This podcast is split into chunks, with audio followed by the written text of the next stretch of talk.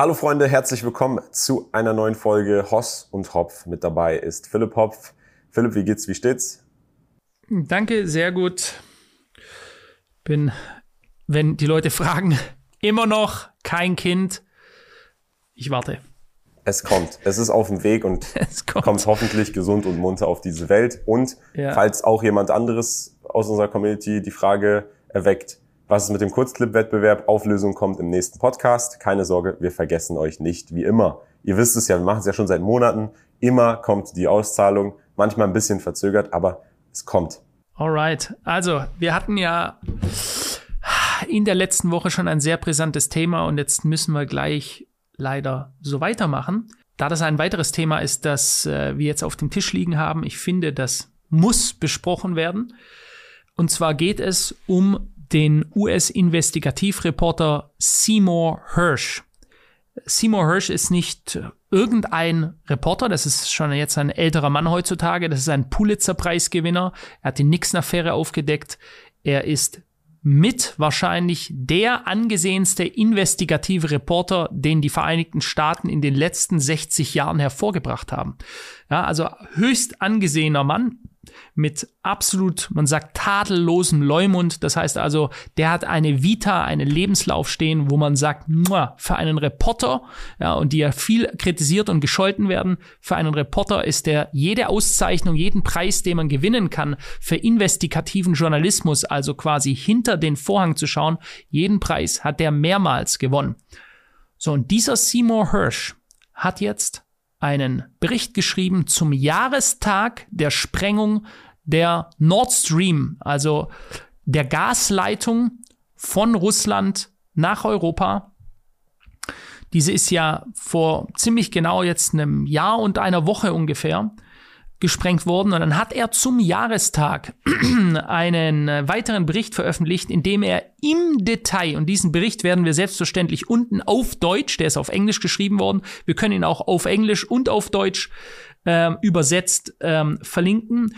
Und in diesem Bericht geht er im Detail darauf ein, wie, woher seine Behauptungen kommen, welche CIA äh, Kontakte er hat, die im Team mit eingeweiht waren, die äh, Nord Stream sprengen zu lassen. Also er sagt ganz klar, das geht von den Amerikanern aus. Es war mit Hilfe der Norweger. Er geht in die größten Details rein. Also wenn ihr euch mal wirklich einen, einen äh, Roman wie ein, oder nicht ein Roman, ist ja keine Fiktion, sondern wie eine Krimi-Geschichte durchlesen wollt, da könnt ihr das machen, weil das ist einfach nur unglaublich. Er sagt exakt, wie, wo getestet wurde, welche Boote ge genutzt wurden. Er hat also absolute Insights. So, und dieser Seymour Hirsch sagt, dass unser Bundeskanzler Olaf Scholz davon Bescheid wusste und eingeweiht war, dass die CIA-Kontakte, die die Sprengung ausgeführt und vor allem geplant hatten, Monate vorher schon, die den Auftrag zur Planung erhalten haben von der beiden Regierung, diese sagen selber, dass sie ganz klar davon ausgehen, dass Olaf Scholz von Anfang an eingeweiht war in diese Planung und er wusste, dass er damit die Energiesicherheit seines eigenen Landes in massive Probleme kriegt und wir haben seitdem faktisch die höchsten Energiepreise der Welt, die höchsten Strompreise der Welt und eine Deindustrialisierung des eigenen Landes, also große Konzerne, die gehen, weil die Produktion von Schwerindustrie in Deutschland einfach nicht mehr lohnenswert ist. Dadurch ist massiv Armut geschaffen worden und die Behauptung, dass der Präsident der Bundeskanzler Deutschlands, Olaf Scholz, selbst wusste, dass diese Sprengung vollzogen wird, ist schon unglaublich. Das ist, also als ich das das erste Mal von dir gehört habe, Philipp, dachte ich mir auch nur so, ich habe auch nichts davon mitbekommen. Ich meine, viele von euch haben nichts davon mitbekommen, obwohl Seymour Hirsch so äh, bekannt ist, obwohl er auch dafür bekannt ist, korrekte Informationen größtenteils wiederzugeben und aufzudecken, haben wir davon nichts mitbekommen, weil es doch so massiv ist. Im Endeffekt hat der deutsche Bundeskanzler, wie auch immer er sich das gerechtfertigt hat oder wer auch immer ihn unter Druck gesetzt hat, entgegen der deutschen Mehrheit entschieden und entgegen das, was gut ist für die Mehrheit entschieden. Und ich habe jetzt mal diesen Artikel hier offen, Philipp, von Seymour Hersh, mhm. der, der hat das über Substack hochgeladen. Das ist so ein Anbieter, wo du Newsletter oder Artikel hochladen kannst. Das ist original von ihm am 26. September. Und ich habe einfach mal jetzt mit KI weil es ist, wie gesagt, ein sehr langer Artikel, alles einmal zusammenfassen lassen in einzelne Unterpunkte, damit wir da vielleicht noch einmal kurz drüber gehen, damit die Leute auch wissen, worum es da nochmal geht, damit wir einen kleinen, kleinen mhm. Refresh kriegen, wie massiv das doch eigentlich ist. Okay? Würde, ich würde da einfach mal anfangen. Also der erste Zusammenfassungspunkt hier ist, die beiden Regierungen, und das ist jetzt ein Jahr danach, ein Jahr später, das hat sich mit weiteren Dingen bestätigt, die beiden Regierungen war an der Sabotage der russischen Pipelines beteiligt, hat dies jedoch immer noch bisher nicht zugegeben. Die Aktion stand nicht direkt im Zusammenhang mit dem Krieg der Ukraine, sondern war ein strategischer Schachzug gegen Deutschland und Westeuropa. Das sagt Seymour Hirsch. Wie gesagt, wir zitieren hier seinen Artikel. Der nächste Punkt ist, die Entscheidung der Regierung, zu diesem Zeitpunkt zu handeln, wurde hinsichtlich ihres Zeitpunkts und ihrer Wirksamkeit kritisiert. Hochrangige Beamte sahen die Aktion als riskanten Schritt, der zu einem größeren Konflikt eskalieren könnte, möglicherweise sogar zu einem dritten Weltkrieg. Und hier Deutschland. Deutschland hat angesichts der geschlossenen Pipelines massive Subventionen zur Bewältigung von Energieengpässen bereitgestellt, was die wirtschaftlichen Auswirkungen der Sabotage widerspiegelt. Das zeigt uns, wie sehr uns das betroffen hat und vor allem auch Deutschland war, was aware und hat mitgeplant, aktiv diese Pipelines zu zerstören. Das ist dann die, die Mitbeteiligung auf des deutschen vorstellen. Kanzlers. Das ist ja. ver verrückt. Es ist gleich also, zu Ende. Wenn ich da nur mal einen, einen Satz dazu sagen darf, nur ja. dass die Leute in Perspektive stellen diese, es wird von Seymour Hirsch selber gesagt, dass diese Attentate gegen Deutschland, gegen die Wirtschaft, gegen das Land sind und damit gegen die Bürger. Und gleichzeitig die deutsche Regierung an einer Aktion gegen das eigene Land mitgewirkt hat. Ja, absoluter Wahnsinn, Wahnsinn, einfach verrückt. Dann geht's weiter. Trotz Fragen gab es wenig Nachuntersuchungen zu dem Vorfall, sowohl von den Medien als auch von den internen US-Geheimdiensten. Das Weiße Haus deutete subtil an, dass Russland hinter der Sabotage stecken könnte, ohne jedoch mhm. konkrete Beweise zu liefern. Das sagt auch Seymour Hirsch. Alles hier von Seymour Hirsch. Die Geheimdienstgemeinschaft in den USA wurde nicht ernsthaft beauftragt, die Bombenanschläge auf die Pipelines zu untersuchen. Also die wurden gar nicht erst beauftragt. Die letztendliche Befürchtung war, dass Amerika seine Vormachtstellung in Westeuropa verlieren könnte, da Deutschland und die NATO potenziell unter den Einfluss Russlands geraten könnten. Und das ist quasi hier die Zusammenfassung dieses Artikels. Es wurde damit gerechtfertigt. Amerika hat sich das selber wahrscheinlich damit gerechtfertigt. Wir können nicht zulassen, dass Deutschland so stark von denen abhängig ist. Sonst laufen wir der Gefahr aus, dass wir Deutschland als strategischen Partner und Europa als strategischen Partner für unsere eigenen Machtspielchen verlieren. Und das geht entgegen ja. der Interessen für Deutschland. Das geht ausschließlich für die Interessen von Amerika. Und darüber haben wir auch in einem Podcast gesprochen, Philipp, falls du dich noch erinnerst, wo der CIA-Mitarbeiter selber gesagt hat, Amerika hat keine Freunde, Amerika hat keine Feinde, Amerika hat nur Interessen und Amerika, das war nicht der CIA-Mitarbeiter, das war der amerikanische Präsident, der das gesagt hat. Aber der CIA-Mitarbeiter hat gesagt, die CIA, die ja als most powerful, die mächtigste interne Regierungsorganisation in Amerika gilt und als quasi Deep State gilt, hat als einziges Interesse, weder Menschen zu retten, weder für Gerechtigkeit zu sorgen, sondern für amerikanische Vorherrschaft, Dominanz auf der Welt zu sorgen. Und so macht das Ganze auch Sinn. Nur die Frage ist, warum macht Deutschland da, als wären sie eine Puppe vom Puppenspieler mit? Genau deswegen, du hast es gerade schon beantwortet, ja. Ähm, genau deswegen. Und auch hier die Verschwörungstheorie, dass Deutschland ein Vasallenstaat ist. Ein Vasall ist der Diener, der Knecht eines anderen Herrschers. Ja. Das zeigt sich hier nur wieder. Und das ist wie gesagt, das ist Seymour Hirsch. Wenn Philipp Hopf und Chiara Schoseinpur das hier sagen, dann kannst du sagen, schwurbel, schwurbel, schwurbel. Wenn jetzt aber der meist, der höchst ausgezeichnete investigative Reporter der Vereinigten Staaten in den letzten Jahrzehnten das sagt, ja, und seitdem ist es selbstverständlich, könnt ihr euch ja auch vorstellen, seitdem ist ja auch massiv angegriffen worden. Ja, Upp, da hat ein ganz falsches Thema angebrochen, angesprochen. Jetzt müssen wir ihn denunzieren, jetzt müssen wir seinen Ruf schlecht machen. Ja, weil das natürlich gar nicht ins Bild reinpasst. Ich möchte hier mal eine kleine Passage aus dem originalen Artikel auf Deutsch übersetzt vorlesen. Doch am 7. Februar 2022, zwei Wochen nach Nulands Erklärung, signalisierte Biden auf einer gemeinsamen Pressekonferenz des Weißen Hauses mit dem zu Besuch weilenden Scholz also unser Bundeskanzler Scholz, dass er seine Meinung geändert habe und dass er sich den Falken um Nuland und anderen außenpolitischen Beratern anschließe, wenn es darum gehe, die Pipeline zu stoppen. Zitat Wenn Russland einmarschiert und das bedeutet, dass Panzer und Truppen wieder die Grenze zur Ukraine überqueren, wird es Nord Stream 2 nicht mehr geben, sagte er. Weiteres Zitat, wir werden ihr ein Ende setzen. Auf die Frage, wie er dies tun könne, da die Pipeline unter deutscher Kontrolle stehe, antwortete er, wir werden es tun, das verspreche ich Ihnen. Wir werden dazu in der Lage sein. Zitat Ende. Ja, da erinnern sich wahrscheinlich die meisten Leute noch an diese Pressekonferenz, wo der Scholz einfach wie das Hundchen daneben stand und genickt hat. Auf die gleiche Frage antwortete Scholz, Zitat, wir handeln gemeinsam. Wir sind uns absolut einig und wir werden keine unterschiedlichen Schritte unternehmen. Wir werden die gleichen Schritte tun und sie werden für Russland sehr, sehr hart sein und das sollten Sie verstehen. Der deutsche Regierungschef galt damals und gilt auch heute noch bei einigen Mitgliedern der, des CIA-Teams als voll im Bilde über die geheimen Pläne zur Zerstörung der Pipeline. Ja? Er gilt als voll im Bilde, also voll eingeweiht über die Sprengung und die Planungen zur Sprengung. Nochmal ganz klar, das ist hier nicht unsere Meinung, das wollen wir hier mal ganz klar sagen. Wir wissen das nicht, wir wissen hier gar nichts. Wir nehmen hier die, äh, den Artikel von Seymour Hirsch, der sich sehr, sehr intensiv damit beschäftigt hat mit dieser Sache und der sich hier auf CIA Intel, also CIA-Geheiminformationen von CIA-Leuten aus dem Team, welches zur Planung beauftragt wurde.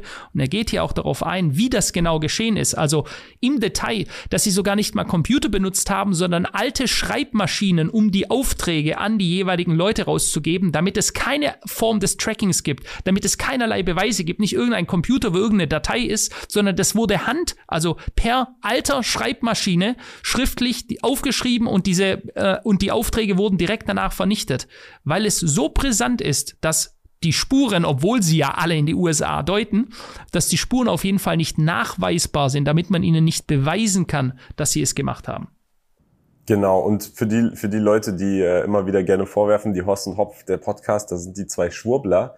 Ich glaube, das Interessante dabei ist, wir beziehen uns ja nicht nur auf Seymour Hirsch, wir lesen ja nicht nur faktisch das vor, was dieser ja, nur, äh, ausgezeichnete äh, Investigativjournalist, Pulitzer-Preisgewinner, Pulitzer-Preis, ja. sorry, Pulitzer-Preisgewinner so behauptet, sondern darüber hinaus hat jeder Mensch eine Meinung und selbst wenn wir in, in ein Territorium gehen, wo wir anfangen zu spekulieren, dann nennen wir das, benennen wir das auch so. Wir sagen beide, wir wissen es nicht, wir können es nicht wissen. Wir betrachten das, was Seymour Hirsch hat und dann haben wir unseren eigenen gesunden Menschenverstand und versuchen daraus Dinge zu erschließen, aber mit dem, unter dem Vorbehalt und mit der notwendigen Transparenz, hey, das ist unsere Meinung. Und ähm, meine Meinung zu der, zu der Situation, um die jetzt mal nach diesem ganz langen Disclaimer anzubringen, ist, weil ich glaube, das interessiert viele Menschen.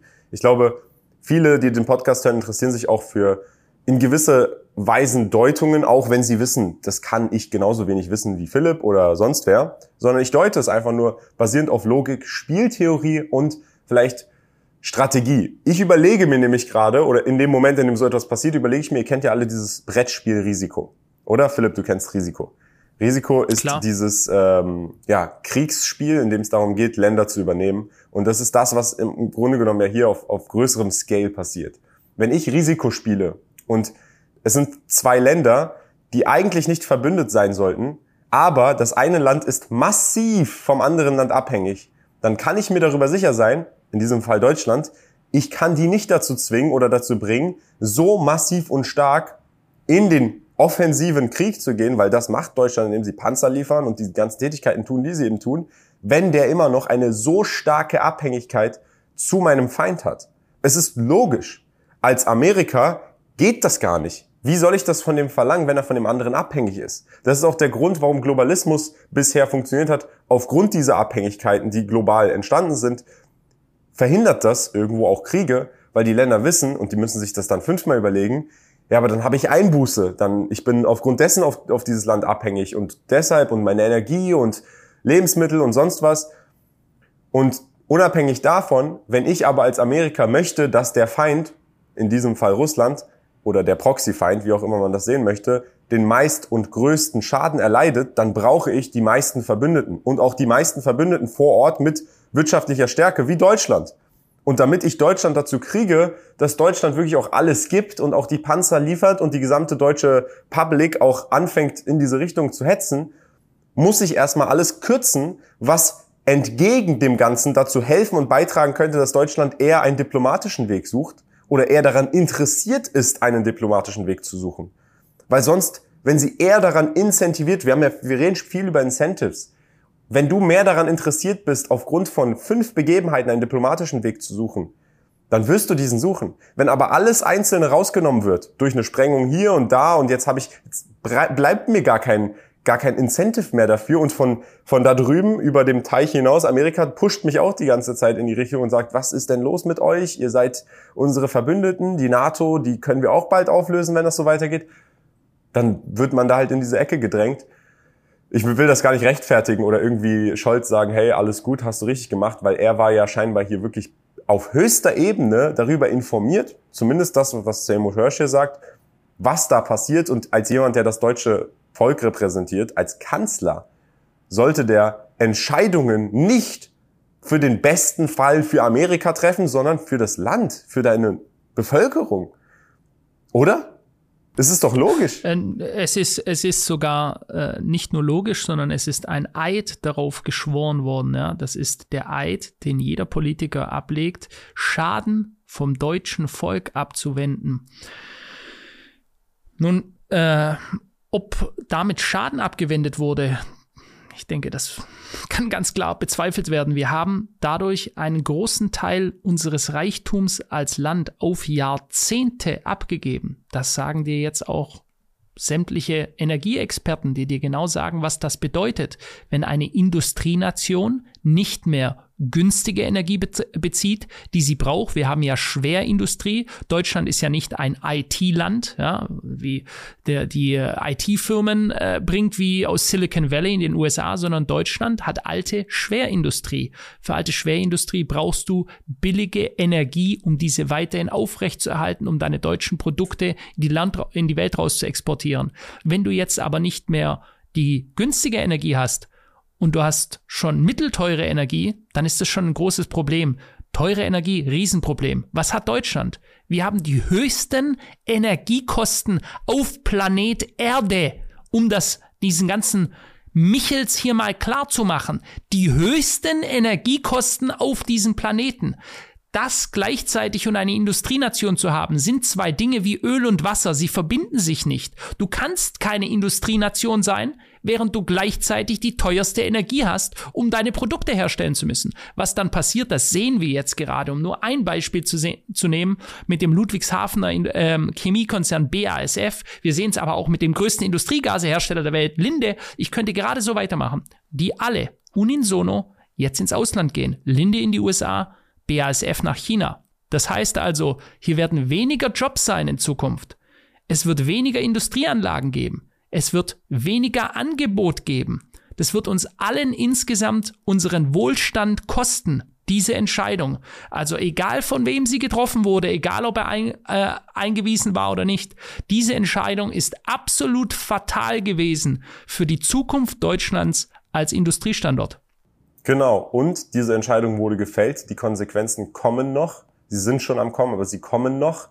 Und für was? um den Krieg zu stoppen, der nicht gestoppt wurde. Es hat rein Exakt. gar nichts bewirkt. Putin, Xi Jinping betrachten das und lachen. Die lachen darüber. Das ist, ja, also Risk-Reward-Ratio, hey, okay, wir, wir zerstören jetzt unsere eigene Industrie, aber wir retten die Menschenleben.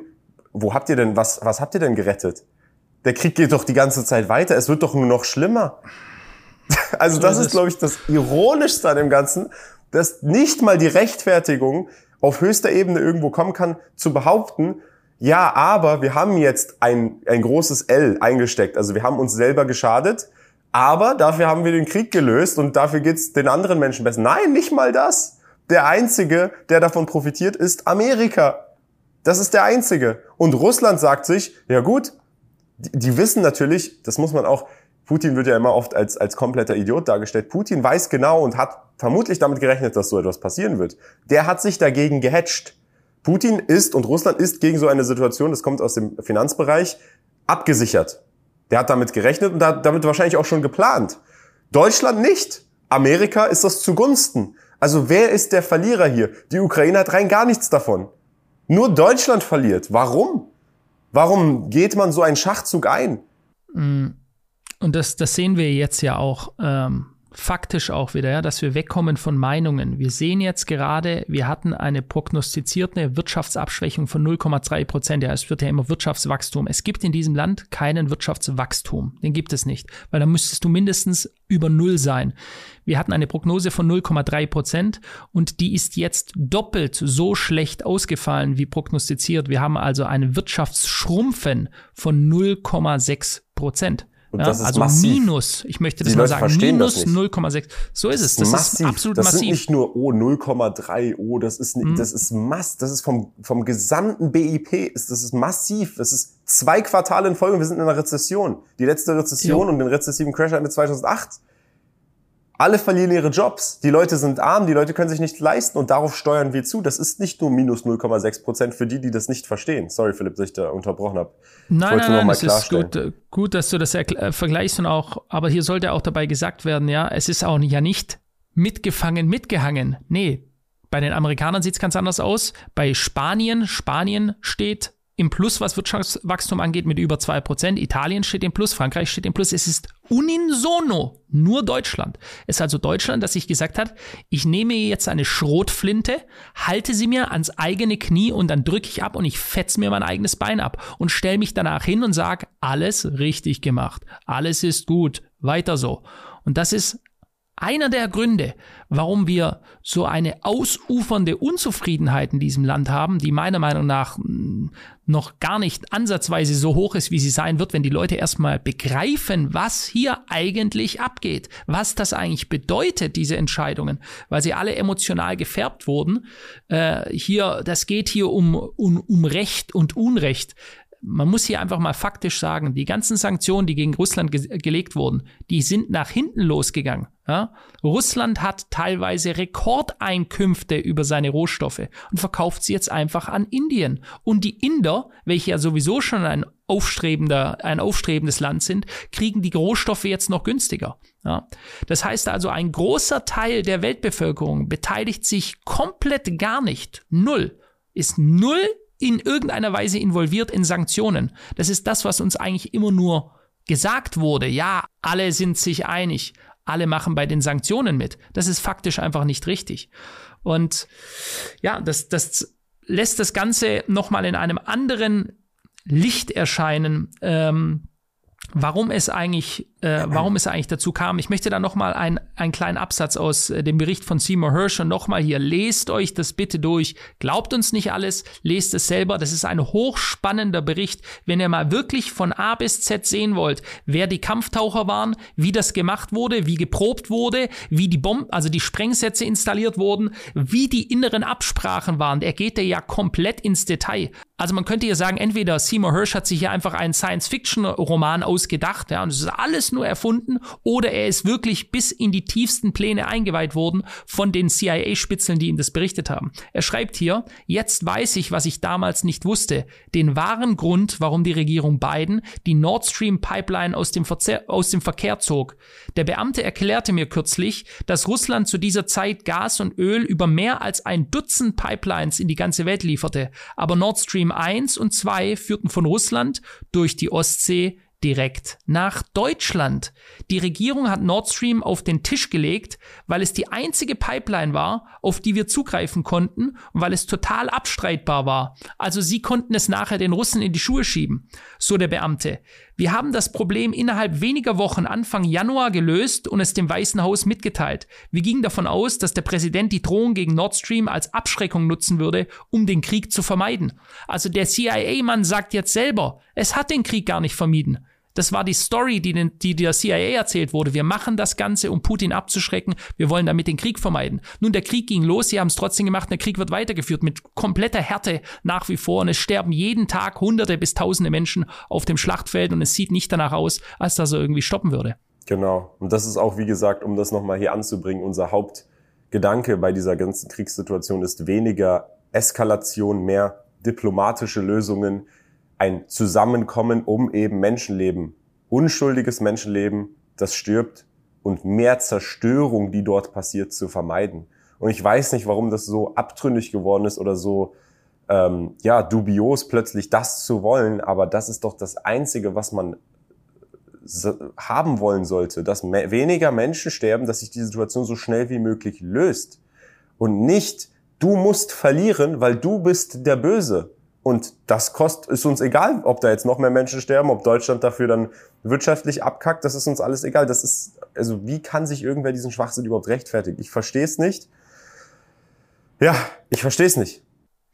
Ja, ich glaube, das ist auch, ähm, das ist auch nicht wirklich mit Verstehen zu bringen. Es ist, macht nur Sinn, wenn man davon ausgeht, dass die Vereinigten Staaten einfach, wie es ja seit Anfang an auch gesagt wird, von den, von den, der anderen Seite, die die Bösen sind, dass die USA damit Deutschland und Westeuropa schwächen möchte. Denn man sieht ja jetzt beispielsweise, ich habe es vorher schon genannt, anhand des größten Industriegaseherstellers der Welt, ehemals größten DAX-Konzerns Linde, der jetzt in die USA ausgewandert ist.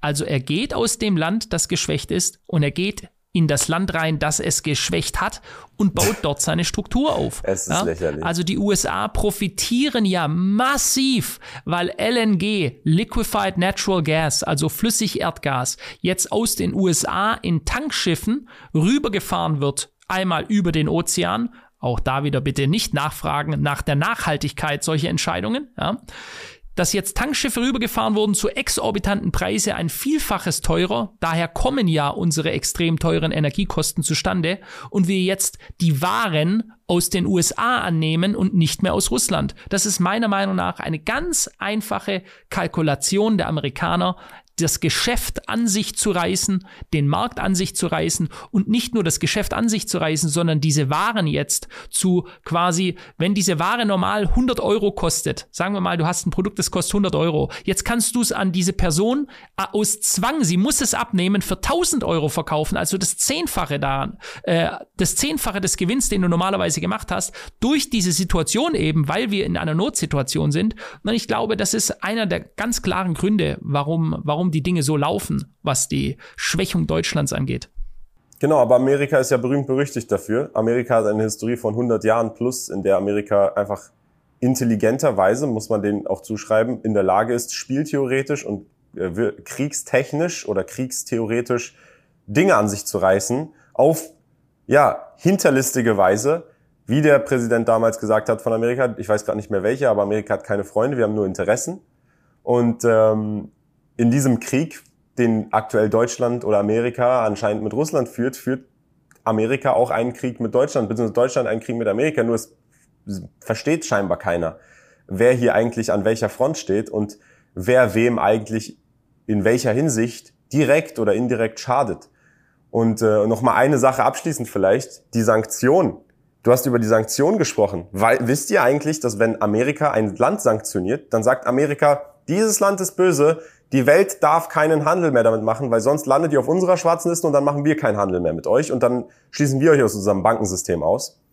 Aber es gibt eine Liste an Unternehmen, die ist gewitelistet, die darf auch bei Sanktionen noch Unternehmen mit Unternehmen aus diesem Land oder was auch immer Handel mhm. betreiben. Und auf dieser Liste, auf der weißen Liste stehen dann nur amerikanische Unternehmen, die dann aber noch erlaubt sind, mit dem sanktionierten Land Handel zu betreiben. Siehe bestes Beispiel Iran. Viele können sich noch erinnern, damals nach 9-11, Iran ganz böse, obwohl Iran nichts damit zu tun hatte, aber gut, Iran ganz böse. Atomwaffen werden da produziert, Sanktionen hier, kurz auch von einem Krieg teilweise.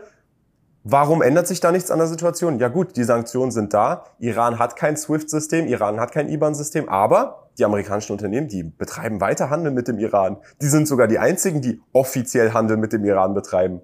Also es ja. ist wirklich an Doppelmoral nicht zu verfehlen. Und sowieso noch mal ein ganz anderes Thema an sich, auch diese ganze Sache mit 9-11, ähm, das müsste man eigentlich mal separat besprechen. Das müsste man wahrlich separat besprechen. Schreibt es gerne mal rein, denn auch dazu hätten wir sicher einiges zu sagen. Ja, diese Thematik vielleicht noch ganz Schluss zum Abschluss. Äh, wer sagt, äh, das waren die Russen und er kann sich das alles nicht vorstellen, da habe ich eine Frage. Es wurde ein offizieller Bericht von den Schweden und den Dänen verfasst zu den Nord, Stream-Anschlägen und der wurde der deutschen Bundesregierung vorgelegt. Und damit hätte die Bu deutsche Bundesregierung sagen können, hier ist das offizielle Papier, liebes Volk, deutsches Volk, ich zeige euch das jetzt, ihr könnt alle sehen, wer dahinter steht. Und die Bundesregierung hat sich dazu entschieden, diesen Bericht nicht öffentlich zu machen. Welchen Grund gäbe es, einen Bericht zu den Hintergründen der Nord Stream-Anschläge nicht mit der eigenen Bevölkerung zu teilen? Macht euch darüber einfach mal eure eigenen Gedanken. So, Kian, war wieder genau. spannend.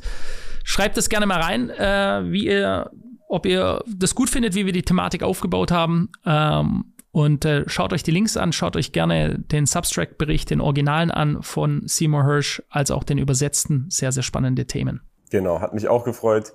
Freunde, wie gesagt, wir wissen es am Ende auch nicht. Wir beziehen uns auf Seymour Hirsch. Wir geben auch nicht vor, irgendetwas wissen zu wollen. Also wir wissen, wir wollen schon wissen, aber wir geben nicht vor, Dinge zu wissen, die wir nicht wissen können.